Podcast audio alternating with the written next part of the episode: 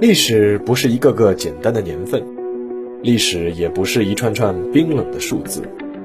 历史不仅有深度、有厚度，其实也有温度。行事有态度，做人有温度。我是馒头大师，欢迎来到历史的温度，让我们读懂过去，活好当下，坦面未来。各位听众朋友们，我回来了，感觉日子过得很快啊！才说想休整休整。结果一个月的时间转眼就到了，那在这一个月里呢，你们给我的各种留言我都看了，很感动。我曾经说过，就是说为什么我们要放平心态？因为在历史的长河中啊，其实我说我们连一朵小浪花都不是，对吧？就不要去想那么多了。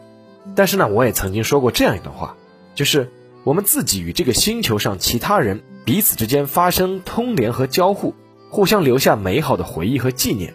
这本身就是我们一生在时间长河中留下的珍贵闪光点，是我们拥有生命的重大意义。所以说，我很幸运，通过“馒头说”这个微信公众号以及《历史的温度》这套书，和很多素未谋面的读者朋友们有了缘分。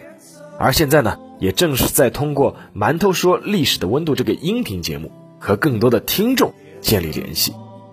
那这本身就是一种很珍贵的缘分，我也很珍惜这种缘分。所以。我们的馒头说历史的温度第二季如约回来了，而且还是不准备搞什么收费，继续免费，一周一期，老规矩。好，那么长话短说，那么这个第二季的第一期呢，我觉得还是想作为第一季的延续。上一季的最后呢，说到的是《寸雪河山》这个专辑，那么这一季的开篇呢，我们就继续接着说。这次要说的这个故事啊，是抗日战争期间一次远程轰炸的故事。那一说到抗日战争中的轰炸，我们可能脑海里立刻就会浮现出密密麻麻的日本飞机轰炸我们中国城市的画面。但是这一次是我们轰炸他们。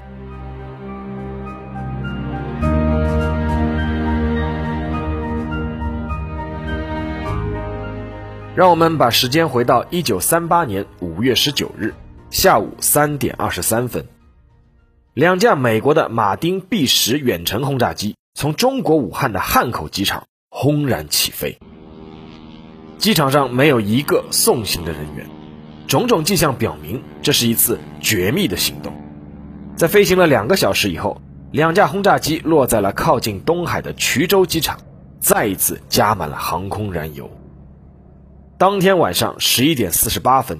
两架轰炸机再度轰然而起，向东飞去。在飞机升空后，两架飞机中编号幺四零三的长机飞行员徐焕生发出了第一份电报：“直仅率全体出征人员向最高领袖蒋委员长及诸位长官行最敬礼，以示参与此项工作之荣幸，并誓以牺牲决心，尽最大努力。”完成此非常之使命，是什么使命呢？这两架轰炸机的目的地是日本。在中国的空军在全面抗战第一年就被基本消耗殆尽的时候，这两架飞机的八名机组人员肩负着一个特殊的使命，那就是轰炸日本。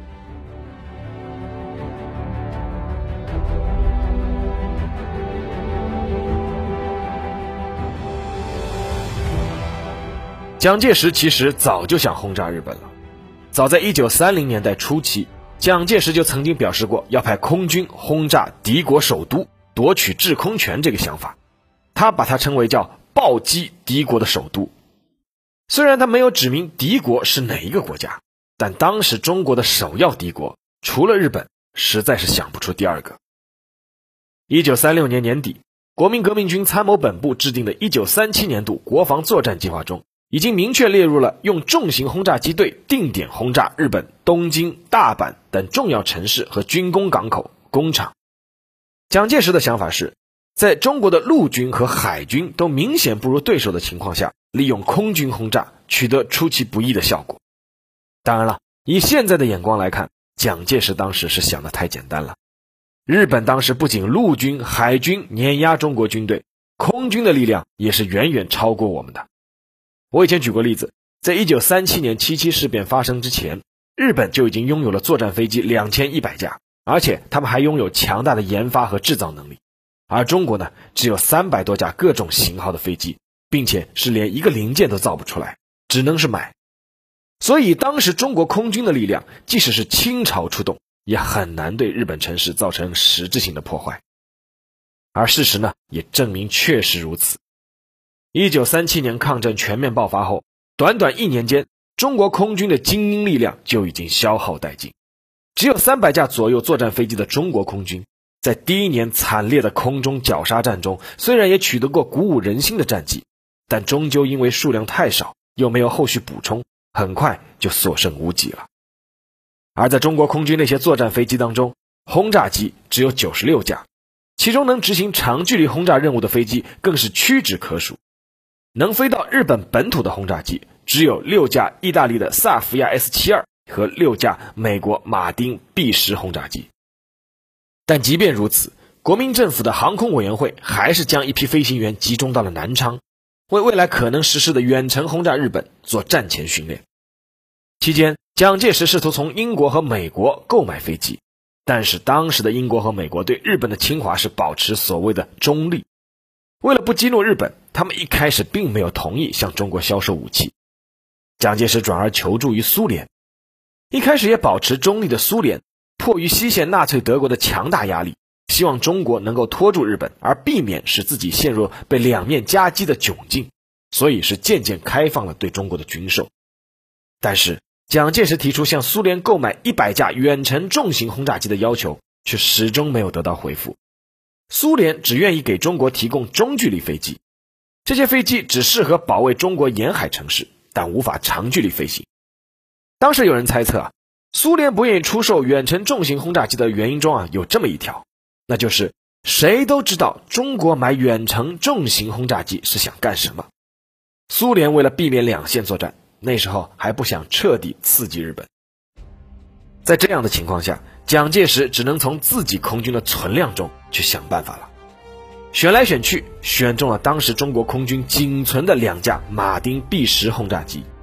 其实当时中国空军一共有四架，但是呢，其中有两架已经存在着严重问题。结果呢，是把那两架有问题的飞机给拆了，凑出的零件呢，又完善了剩下的那两架。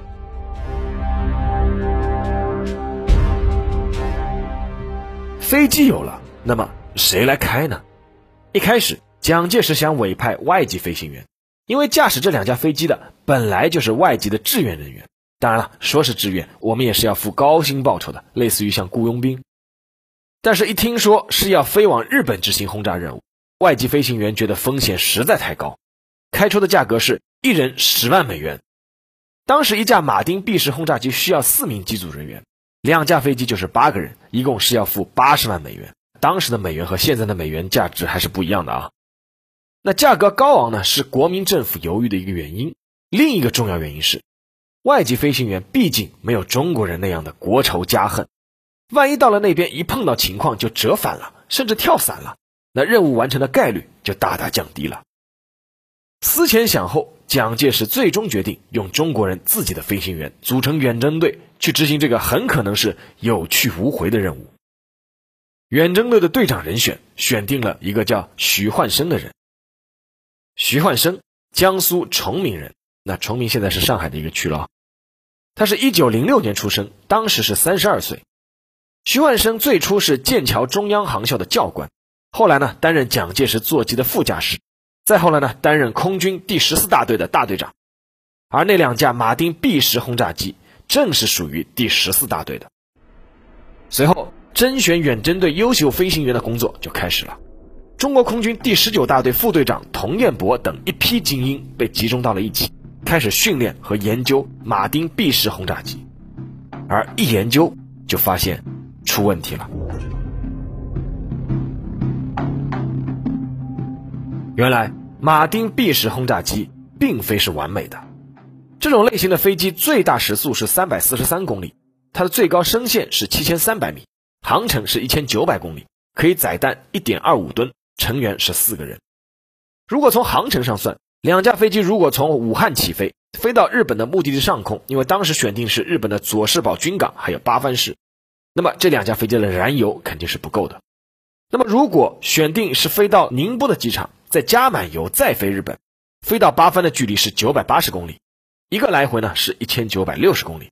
那即便是做到丝盐缝合，还是燃油不够。那燃油不够还不是最重要的。按照马丁 B 十的载弹量，每架飞机只能装两枚炸弹，两架加起来是四枚。那么就算成功飞到目的地上空，炸弹投下去，万一没炸中目标怎么办？岂不是平白无故的让敌人耻笑吗？那么就算是炸中了，四枚炸弹能起到多大的效果呢？那这一系列的问题困扰着远征大队。同样也困扰着蒋介石。最后，计划发生了一系列的改变。首先，目的地调整为离中国沿海更近的日本长崎、福冈和北九州。其次呢，是把这个马丁 B 式轰炸机拆掉一个投弹舱，改为油箱，确保万无一失。那么，是只投一枚炸弹了吗？并不是，因为国民政府当时已经决定不投炸弹，投纸弹。纸就是纸张的纸啊。那这个建议呢，是徐焕生的远征队提出来的。当然了，也有一个说法，说是由蒋介石的侍从室提出来的。因为中国从来没有飞行员飞临过日本的上空，对于那里的天气状况、气流是一无所知，也缺乏精确的日本地图，所以投弹的命中概率其实是很低的。即便是命中了，也起不到什么作用。那与其这样，不如就发动宣传攻势，投放传单，警告日本人。这个建议经过再三权衡，最终是被蒋介石通过了。时间回到一九三八年的五月十九日，二十三点四十八分，经过精心的准备，远征队的队长徐焕生驾驶的一四零三号轰炸机，当时这架飞机上是苏光华是副驾驶，刘荣光是领航员，吴基冲是通讯员。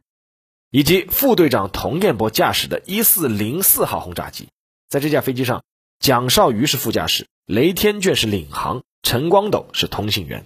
那我之所以会那么详细的报出这些人的名字，那我也是希望这些英雄的名字呢，能够多一次的让大家听到，更能够留在历史上。那这两架轰炸机呢，是加满燃油，是从衢州机场起飞，直扑日本。为了防止被舟山群岛的日军防空警戒哨发现。机队呢是从宁波出海以后啊，就先转向南，然后照准日本的九州飞行。五月二十日凌晨零点三十五分，在发完第一封誓死完成任务的电文之后呢，徐焕生发了第二封电文。电文是说云太高，看不见月光，完全用盲目飞行。五月二十日凌晨两点四十分，远征队终于顺利抵达长崎上空。长崎根本就没有实行灯火管制。徐焕生发出命令，目标马路路灯，投弹。数十万封传单在投弹舱打开以后飘落了下去。远征队依次飞临九流米、佐贺、佐世保等计划目的地，一共投下了一百多万份传单。凌晨三点四十五分，飞机飞临最后一个目的地福冈上空。此时，日本的地面防空力量已经有所发现，开始发出警报，实行了灯火管制。无数探照灯开始向空中照射，同时高射炮开始密集发射。但此时，中国的远征队已经完成了任务，于凌晨四点掉头返还，一路上没有受到任何拦截，顺利在早晨七点二十分飞抵浙江海岸，八点四十五分降落在了南昌机场。在加油以后呢，于十一点返回了汉口机场。据徐焕生后来自己的回忆是这么说的：“他说，当时日本的防空哨警戒能力相当幼稚。”我们侵入日本上空时，并未被发现，直到完成任务离开日本，俯视眼底的都市才刚刚在实行灯火管制。乃至天色通明，飞到我国东海上空之际，接到地面联络，得知在上海、杭州一带有多架日本飞机升空拦截我们，但我们则掩蔽在云雾中，安全返航。那么，日本人为什么完全没有能做出拦截呢？除去时间因素等原因之外，最重要的原因是，日本认为当时自己是亚洲首屈一指，也是唯一一个航空强国，根本不可能有飞机有能力或敢飞到自己的本土上空。据说中国远征队飞越大海的时候啊，曾被一艘日本军舰发现，但正是出于这个怎么可能有别的国家的飞机敢飞向日本的这个想法，日军呢是以为这是本国自己人的飞机。所以说，当时日本军方第二天看到传单以后啊，还不相信是中国飞机投的，经过多方确认和检验，才相信真的是前一天晚上有中国的飞机来过。这是有记录以来日本国土上空第一次有敌国的飞机侵入。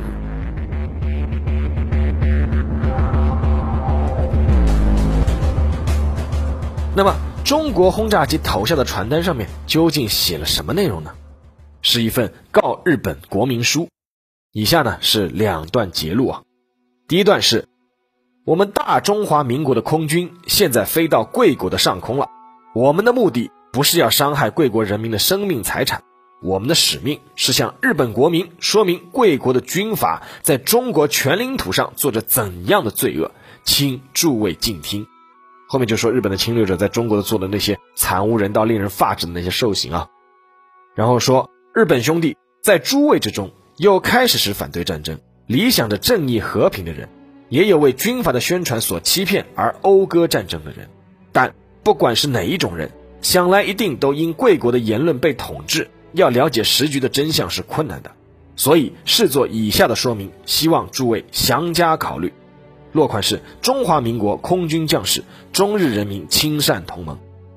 那还有封呢，上面是这么写的：日本国民诸君，老早从昭和六年，贵国军阀就对人民这样宣传：满洲是日本的生命线，只要满洲到手，就民富国强。可是。占领满洲经已七年，在这七年之间，除了军部的巨头做了大官，成了暴发户以外，日本人民得到些什么呢？只有沉重的捐税、昂贵的物价、贫困与饥饿、疾病和死亡罢了。落款是中华民国全国民众，那这个应该是都是翻译成日文的啊。那么这一次的子弹轰炸究竟是产生了怎样的效果呢？首先呢，我们来看中国国内。中国的各方面当然给这次行动高度的评价。大公报当时的报道是，空军初次远征日本，在九州各地散发传单，唤醒日本迷梦，发扬中国德威。而申报当时的报道是，冲破万里长空，完成神圣使命，神鹰队长征三岛，散发传单，不滥杀无辜，以正义人道告诫敌国。香港方面的舆论是，传单比炸弹更具威力。中国空军来去自如，足见日空防不可靠，今后日人不得安宁矣。中国共产党方面也对这次行动给予高度赞扬。新华日报报道：“我神勇空军征日创伟举，长旗左世宝传单飞舞，惊破敌胆魂。我为维护人道，免伤无辜，并未投弹，警告残暴敌寇，万吨炸弹随时可至。”那这个人道两个字呢，是宋美龄提议的。他把这次轰炸呢称作是人道远征。五月二十二日，中共及八路军驻武汉办事处的代表王明、周恩来、吴玉章、罗炳辉还专门到空军政治部热烈祝贺八勇士凯旋归来，并代表中共中央赠送了锦旗，上面写着“空军首次远征日本纪念，德威并用，智勇双全”。那么日本方面的反应又是怎么样的呢？那日本的媒体当然是竭力要消除影响。东京的朝日新闻一九三八年五月二十一日发文，题目是“支那的怪飞机在九州出现，散发反战传单后遁走”。他这个新闻是这么说的：二十日上午四点左右，在熊本、宫崎两线上空出现一架国际不明的飞机，约一小时后消失于太平洋方向。这一飞行之后，球磨郡四浦、多良木、黑肥地。追叶山坳以及宫崎县富岛附近发现了大量反战传单，县特高课立即与相邻各县及西部防卫司令部防空监视网络联络，展开了大规模的对应行动。根据目击者所谈，此飞机为白色道格拉斯型，发现的传单以“告日本劳动者”等为题，内容为激进的反战宣传。根据采访抛洒传单的现场目击者，发现传单出现地点与该飞机飞行路线基本一致。这次出现的怪飞机究竟为何来历尚不清楚，但从传单的内容看，似为支那飞机。值此徐州攻略战大胜，士气高涨之际，用此战术扰乱我国内不可充一笑之儿戏，民心自无动摇。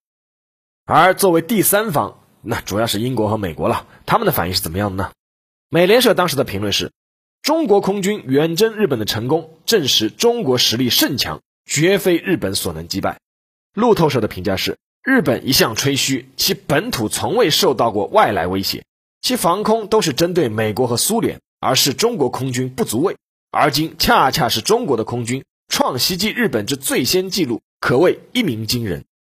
美国的媒体还评论说，中国飞机往日本散发传单，唤醒日本国民，意义极为重大，且饶有趣味。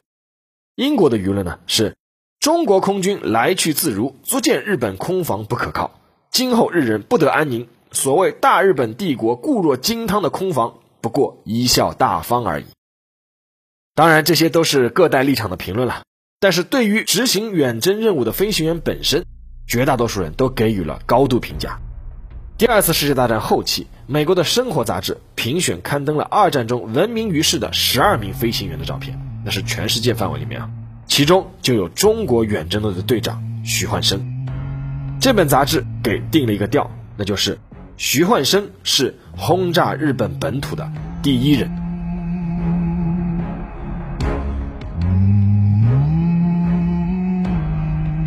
好，下面进入馒头说时间。对于一九三八年的这个纸片轰炸，其实一直是有两种声音。一部分人认为呢，传单的震慑和宣传效果远胜于丢四颗炸弹；也有另一部分人认为，经历了那么艰苦的飞行，到都到了，哪怕丢一颗炸弹下去，也比一百万份传单的效果要好啊。那作为我个人来说呢，比较认同前者，主要呢其实还是因为是客观原因。因为当时如果携带炸弹，无论是飞行还是投弹，或者是返航遭遇拦截，会增加很多的变数。而更重要的是，前面说了，就算炸弹投下去，炸掉一些建筑，甚至是造成一些伤亡，以当时日本军方的掩盖能力，那真的是掀不起什么浪花的。那大家都知道，那个在中途岛海战，日本其实是大败，但是传回国内其实是把它渲染成了一场大胜啊。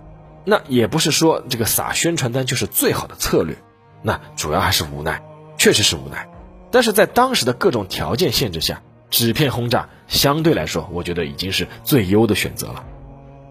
当时两架中国飞机撒下的传单里面还有这样一句告诫日本的话，叫做“尔再不训，则百万传单将一变而为千吨炸弹，而再戒之。”中国人可以说没做到，也可以说做到了。没做到是因为之后日本是大大加强了警惕，加强了防空的力度。让中国空军再也没有机会远程轰炸日本了，做到了。是在此之后，一九四二年的四月十八日，美军十六架 B 二十五轰炸机从太平洋上的航母起飞，首次实弹轰炸日本东京。之后呢，是降落在了中国机场，因为他们也没油嘛，必须要降落在中国机场，不可能再返航了。那这个呢，其实是一个比纸片轰炸要更悲壮的故事。那我觉得下面的节目中，我们肯定有机会来讲这个故事。而一九四五年的三月和五月，美国出动了数万架次的重型轰炸机，地毯式轰炸日本东京。一九四五年的八月间，日本的广岛和长崎被先后投下一颗原子弹，那已经不是千吨炸弹了，而是万吨炸弹的当量了。那可能也有人会说，哎，那是美国人干的事儿，又不是你中国人干的。但作为让日本陷入战争泥沼十四年的中国，作为当时同一个战壕里的盟国，怎么可以说是我们没有贡献呢？在我看来，贡献是相当大的，而且纸片也好，实弹也好，显示的都是一种信念，那不是一种自我安慰的阿 Q 精神，那是一种实实在在的流淌在每一个中国人血液中、坚持到底的必胜信念。好了，这期节目就到这里，让我们下期再见。